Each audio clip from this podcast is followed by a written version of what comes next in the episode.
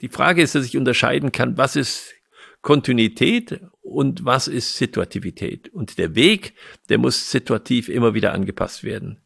Aber das Ziel, je nachdem wie hoch es ist, also ich kann auch Ziele setzen, die sehr, sehr kurz sind, aber wenn ich ein ganz großes, langfristiges Lebensziel setze, dann kann ich sagen, das bleibt im Grunde beibehalten. Ich muss nur es in einer anderen Situation anders interpretieren und ich muss anders den Weg dahin wählen. Herzlich willkommen beim Gedankengut Podcast mit Wolfgang Gutballett und Adrian Metzger im Dialog zu Fragen und Impulsen unserer Zeit. Schön, dass du dabei bist. Als ich dich gefragt habe, welchen Namen wir dieser Folge geben sollen, hast du ganz bestimmt gesagt, lerne langfristig zu denken. Und dementsprechend erhoffe ich mir in dieser Folge ein paar Tipps von dir, wie man das denn lernen kann. Und es ist ja eine ganz klare Aufforderung. Würdest du sagen, wir denken zu oft, zu kurzfristig? Ja, wenn du das so sagst, äh, wird deutlich, dass da eine Frage für jeden dahinter steckt. Was ist langfristig und was ist kurzfristig? Äh, woran will ich das messen? Äh, man kann sagen, langfristig genug ist äh, dann, wenn ich das, was ich bedenke, vollbracht habe. Also sozusagen das bis zum Ziel und bis zur Erledigung denke. Das ist das eine. Das andere ist, dass wir ja gewohnt sind, in gewissen Etappen zu denken. Also Tag oder bis zum nächsten Monat oder bis zum nächsten Jahr. Das ist ja sozusagen sogar mit dem Glückwunsch verbunden, dass man das geschafft hat, obwohl das gar keiner fragt an, die, an diesem Tag. Oder dann bis zum Berufsende. Das ist für viele ja so eine Etappe, wo sie sagen, jetzt ändert sich doch mal was in meinem Leben. Ähm, und dann bis zum Lebensende oder über das Lebensende hinaus. Also was ist langfristig und was ist langfristig genug? Das ist eine Frage, die müssen wir nach jeder Situation etwas unterschiedlich beurteilen. Und äh, wenn wir dann denkend auf ein Ziel hin oder auf eine Etappe hin oder bis zu einem bestimmten Punkt, dann ist es ja wichtig, dass wir von diesem Punkt, wie der Zustand dann sein soll, eine gewisse Vorstellung in uns entwickeln müssen, die auch eine Anziehungskraft hat, dass wir bis dahin durchhalten. Und das andere ist, wenn wir das wirklich äh, sicherstellen wollen, dann müssen wir auch den Weg dahin denken. Das heißt, es reicht nicht nur den Zielzustand zu denken, sondern ich muss denken, ja, was sind etwas äh, Wegschritte, die ich zu gehen habe bis dahin? Und dann kann man äh, so denken, äh, wie man aufbauend denkt bis hin zum Ziel. Aber es ist noch was anderes und viel besser noch für die Sicherheit, dass man das Ziel auch erreicht, wenn man von da zurückdenkt und dann denkt, aha, wenn ich dann da sein will, was muss ich bis wann dann erreicht haben? Und dann entstehen auch wieder Etappen, die dann eben so, so, so Abschnitte sind im Erledigen. Und das ist etwas, was äh, heute äh, ja auch geübt wird, insbesondere in, in der Forschung. Also wie, wie schaffe ich es, retrograd zu denken, also nicht nur hin, sondern auch wieder zurückzudenken, um dann zu sehen, dass der Weg den ich hingedacht habe, auch rückwärts äh, vertrauenswürdig erscheint, also dass das zu schaffen ist. Würdest du sagen, dass wir als Menschen in der letzten Zeit uns eher dahin entwickelt haben, kurzfristiger uns Ziele zu setzen und deshalb vielleicht auch kurzfristiger ähm, zu planen und zu denken. Wenn ich jetzt überlege, in ja, vor, vor einiger Zeit, wo die Menschen sozusagen noch hauptsächlich ähm, hier auch in Deutschland als Bauern unterwegs waren, äh, da musste man wahrscheinlich zwangsläufig über Generationen hinweg denken und planen und überlegen, wie das äh, zumindest mal das Jahr, sage ich jetzt mal, als Orientierung genommen.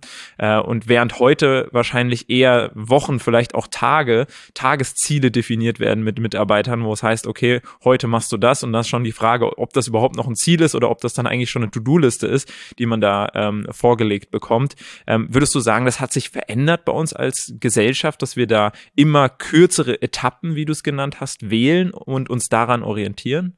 Ich glaube, es sind zwei Dinge, die sich geändert haben. Das eine ist, dass wir uns von den Naturrhythmen abgekoppelt haben. Wenn ich als Landwirt tätig bin, dann habe ich über mehrere Jahre zu denken, auf jeden Fall. Und ich denke vielleicht, wenn ich einen Wald habe, zum Beispiel über mehrere Generationen wenn ich nicht darüber denke, dann äh, habe ich das nur vergessen, aber ich weiß ganz genau, der Wald wird erst reif sein und äh, Ertrag bringen, wenn ich schon nicht mehr lebe. Das kann man eigentlich sich leicht ausrechnen. Also insofern hat man da ganz über ganz andere Rhythmen gedacht, die von der Natur vorgegeben waren. Und man hat sich ja auch in seinem Tagesablauf noch gehalten an den Sonnenstand und an die Jahreszeit. Das machen wir ja meistens nicht mehr, sondern wir versuchen sowohl die, den Tag- und Nachtrhythmus zu durchbrechen und so zu gestalten, wie wir wollen, unabhängig von dem, ob es Hausen hell oder dunkel ist. Wir verändern ja auch einfach die Zeit willkürlich und sagen nicht, ja, also Mittag ist dann, wenn die Sonne äh, sozusagen ihren, ihren höchsten Stand hat. Äh, alles das schafft oder ent, entfernt uns von diesen vorgegebenen Naturrhythmen.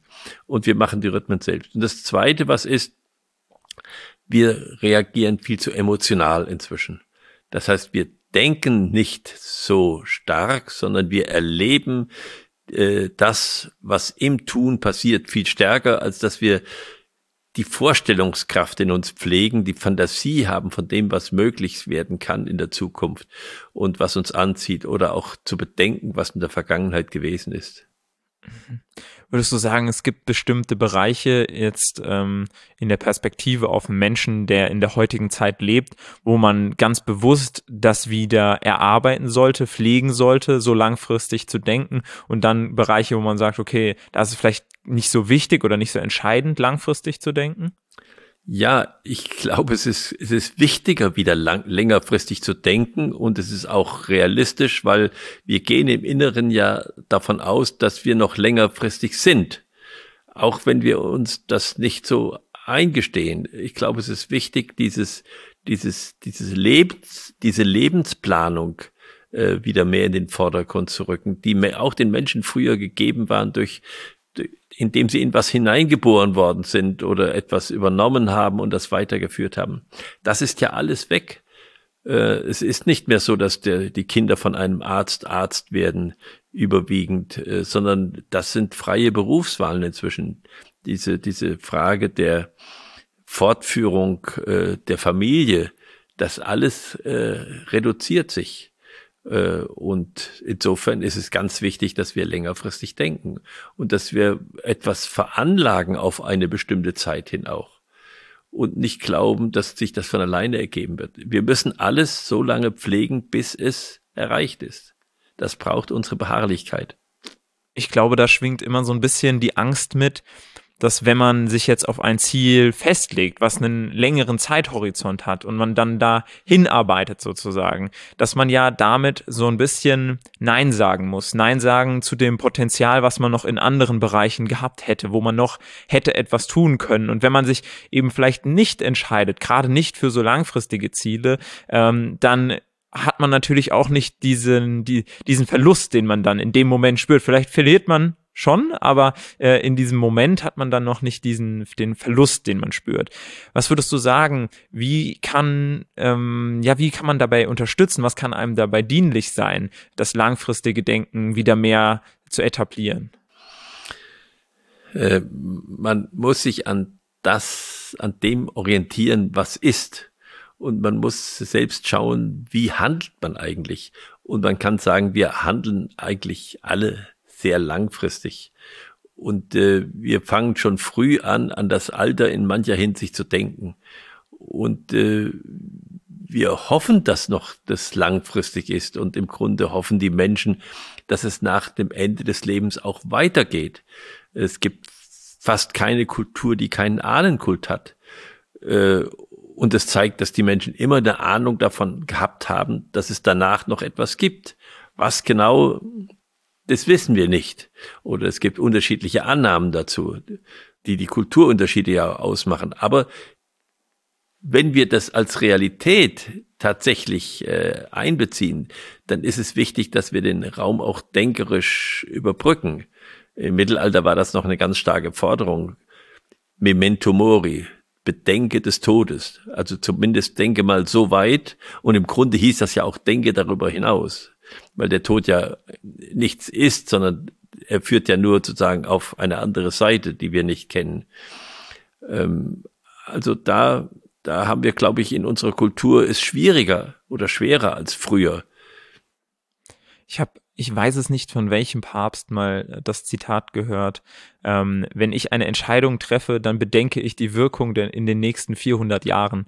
Und äh, ich glaube, das ist dann für die meisten ja, Personen zu, zu hoch gegriffen, zu weit geblickt. Ähm, aber dieses, äh, diese Langfristigkeit äh, reinzubringen, bringt natürlich einem auch wieder ein bisschen Ruhe, sage ich jetzt mal. Ähm, nicht eigentlich die, jeden Tag neu entscheiden zu müssen, sondern eben in gewisse Routinen reinzukommen, in denen man sich wohlfühlt, wo man auch weiß, äh, was einen am nächsten Tag erwartet. Trotzdem glaube ich, dass viele Menschen auch sagen, wie soll ich denn langfristig planen? Es ändert sich doch sowieso alles auf einen Schlag. Das haben wir jetzt in der Pandemie auch erlebt, wie viele Leute wunderbar in den letzten Jahren für Jahre geplant haben und dann neu planen durften und auch in kleinen Schritten immer wieder neu planen durften, weil die Bedingungen sich geändert haben, der Rahmen sich geändert hat, in denen sie handeln können. Ähm, wie würdest du sagen, nehmen wir das nur so wahr oder verändert sich unser Umfeld wirklich tatsächlich so schnell, dass wir eigentlich täglich überprüfen müssen, ähm, wie wir unser Ziel erreichen können? Na, es ging früher alles etwas langsamer und natürlich über 400 Jahre äh, zu glauben, dass ein Entschluss einen Einfluss hat, das ist, ähm, das ist prinzipiell richtig. Jede, Entsch jeder Entschluss, jede Tat auf der Erde hat eine äh, nicht endende Folge äh, wir, wir, äh, es, es kann nicht zurückgenommen werden, es kann nichts zurückgenommen werden, es kann nur was anderes dazugesetzt werden, was das ausgleicht. Und wenn ich über solche Zeitraume denke, dann muss ich in Szenarien denken. Dann muss ich sagen, ja, es kann dann das passieren oder das oder jenes oder es kann das oder jenes passieren. Und dann kann ich versuchen, die Entscheidung so zu treffen, dass ich ja ein Szenario dabei anstrebe. Ob das dann kommt oder ob dann andere äh, Entscheidungen kommen, das wissen wir nicht. Insofern ist es richtig, wir leben immer in der Unsicherheit. Und das scheint sich zu widersprechen. Es widerspricht sich aber nicht wirklich. Denn auch wenn die, wenn plötzlich, ich nehme es mal von der, vom Segeln her, wenn plötzlich jetzt ich abgetrieben werde durch einen völlig anderen Wind, dann muss ich ja mein Ziel nicht unbedingt aufgeben aber der Weg verändert sich. Den Weg, muss ich sagen, jetzt muss ich anders gehen. Und vielleicht muss ich auch mein Ziel verändern, weil ich sage, in diesem Leben werde ich das nicht mehr erreichen. Das heißt auch noch nicht, dass ich es endgültig aufgeben muss. Das ist gut, irgendwie im Inneren bleibt es bestehen. Da kann ich, die Frage ist, dass ich unterscheiden kann, was ist Kontinuität und was ist Situativität. Und der Weg, der muss situativ immer wieder angepasst werden. Aber das Ziel, je nachdem wie hoch es ist, also ich kann auch Ziele setzen, die sehr, sehr kurz sind, aber wenn ich ein ganz großes, langfristiges Lebensziel setze, dann kann ich sagen, das bleibt im Grunde beibehalten. Ich muss nur es in einer anderen Situation anders interpretieren und ich muss anders den Weg dahin wählen. Wie siehst du hier das Thema Gewohnheit, weil wenn wir jetzt mal von extremen ähm, äußerlichen Veränderungen absehen, ist natürlich es immer ein gewisser Tagesablauf, einen gewissen Rhythmus, den wir haben und wo wir dann Schritt für Schritt auf unser Ziel zugehen können. Und dafür ist es natürlich wichtig, dann eigentlich nicht jeden Tag an diesem Zielprozess unbedingt zu arbeiten, aber jeden Tag eben an dem Ziel zu arbeiten, diesen Weg zu gehen. Und das tun wir ja nicht unbedingt immer, sage ich jetzt mal, ganz bewusst, sondern das tun wir ja in gewohnten Bahnen, sage ich jetzt mal, wie wir unseren äh, Tag verbringen. Ähm, was hilft einem dabei, da dann die entsprechenden zuträglichen Gewohnheiten oder Handlungen wirklich über einen, eine lange Kontinuität beizubehalten, um dann überhaupt Ziele erreichen zu können? Ja, also ich glaube, es kommt aus dem Buddhismus das Wort, der Weg ist das Ziel. Und, und das sagt schon etwas aus über dieses Zusammenhängende, was beides haben muss. Äh, es gibt dieses äh, Gedicht, denke erst und handle dann und handelnd denke noch daran. Das drückt das eigentlich aus. Ich, ich brauche das Ziel, ich muss es denken und dann muss ich handeln, dann muss ich gehen. Aber ich muss das Ziel beim Gehen nicht aus den Augen verlieren oder aus dem Sinn ne, verlieren, was ja das heißt mit den Augen, aus den Augen, aus dem Sinn, sagen wir ja. Das ist wichtig und ich, ich, das Ziel trage ich mit mir. Das muss nicht jeden Augenblick bewusst sein. Aber ich kann, wenn ich das ausreichend mache, dann geht das allmählich ins Unterbewusstsein über und es wird allmählich meine Gewohnheiten verändern. Wenn ich es stark genug in mir trage. Und ich werde meine Gewohnheiten so einrichten, dass es möglich wird, möglichst ist, mein Ziel zu erreichen. Und wenn ich das nicht habe, dann werde ich meine Gewohnheit noch nicht verändern.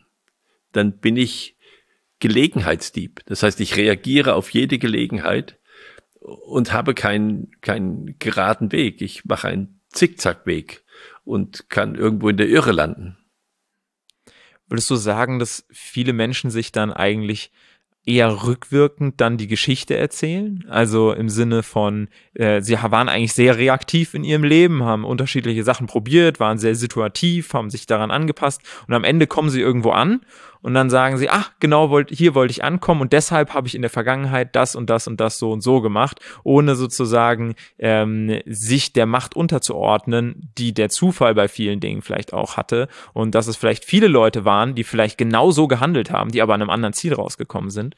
Und ähm, das ist, kommt mir immer so ein bisschen vor, wie wenn man quasi, ähm, das hatte ich mit meinem kleinen Bruder damals, habe ich äh, ihn vielleicht eins, zweimal auf den Arm nehmen können, als ich noch eine Idee älter war, habe ich dann mit dem Fußball irgendwo hingeschossen und habe ihn dann gefragt, schaffst du das auch? schaffst du es auch da hinten den Baum zu treffen? Ja. Und äh, ich hatte halt schon geschossen und der Ball war schon angekommen und dann konnte ich im Nachhinein wunderbar sozusagen zurückdenken und sagen, okay, äh, ich hätte es nicht nochmal geschafft, ja, aber er ist eben da angekommen, der Ball. Und würdest du sagen, viele Menschen machen das genau auf diese Art und Weise, dass sie eigentlich erst das Ziel treffen und dann im Nachhinein denken, okay, jetzt habe ich so und so geschossen und das wird wohl der Grund gewesen sein? Ich würde sagen, wir machen das fast alle so, nur mehr oder weniger. Es gibt Menschen, die machen überwiegend das und es gibt Menschen, die machen das weniger. Aber dass wir das, was wir getan haben, rechtfertigen vor uns, das ist ein Grundbedürfnis. Wir wollen, wir wollen vor uns äh, gerecht und gut dastehen. Und da brauchen wir schon manchmal Geschichten, äh, auch um das hinzukriegen. Und äh, das ist jetzt die Herausforderung, dass ich mich da nicht selbst belüge dass ich mich da nicht selbst, dass ich so weit komme, dass ich das ins Bewusstsein nehme, dann erst kann ich auch wieder bewusst handeln. Wenn ich mich da ständig belüge auf diesem Gebiet, dann werde ich keine Entwicklung mehr haben. Dann werde ich Ausreden haben in meinem Leben, weil es sind eigentlich Ausreden. Es sind Geschichten. Und das Ende, das Ende äh, das ist ein, ein interessanter Satz von, äh, von, von, was hatte ich gesagt, äh, von Oscar Wilde war ja, von Oscar Wilde ist der Satz, am Ende ist alles gut. Und wenn es nicht gut ist, dann war es noch nicht das Ende. Das ist ein unglaubliches Urvertrauen, was da drin steckt und das mir auch hilft, weiterzugehen wir werden immer vor Schwierigkeiten kommen. Und das Wichtige ist, dass wir an diesen Stellen eben nicht das Ziel gleich aus den Augen verlieren oder aufgeben, sondern dass wir sagen, was heißt das jetzt für uns? Wie kommen wir noch relativ nahe dran? Also das nicht aufzugeben. Ich muss korrigieren im Leben. Äh, aber ich muss sehen, im, im Grunde will ich auf der Linie bleiben. Ich will auf der Linie bleiben. Es gibt auch Situationen, wo ich dann das völlig verändere. Das ist also dann eine richtige Disruption im Leben, dass ich sage, nein, das ist ja völlig falsch. Ich fange eigentlich nochmal gedanklich von vorne ab und ändere mein Lebensziel und alles den Gang ganz. Das ergibt immer wieder Menschen, bei denen das ist so. Man sagt dann, der wird vom, vom Saulus zum Paulus, sozusagen, der sich völlig ändert. Das ist aber doch äh, relativ selten, äh, muss ich sagen ich glaube, das würde ich jetzt ganz gerne einfach genauso stehen lassen. Fand ich einen super schönen Impuls jetzt zum Abschluss auch der Gedanke, dass es eben ähm, ja erst das Ende ist, wenn es gut ist, sozusagen, äh, dieses Vertrauen. Und damit würde ich die äh, Folge jetzt auch schließen wollen. Vielen Dank dir als Zuhörer, als Zuschauer, dass du wieder mit dabei warst. Schau auch gerne bei der nächsten Folge wieder rein, entweder auf unserem YouTube-Kanal Gedankengut oder bei der Podcast-Plattform deines Vertrauens. Wir sind da auf allen Podcast-Plattformen vertreten und uns würde es sehr freuen, wenn du dann beim nächsten Mal wieder mit dabei bist.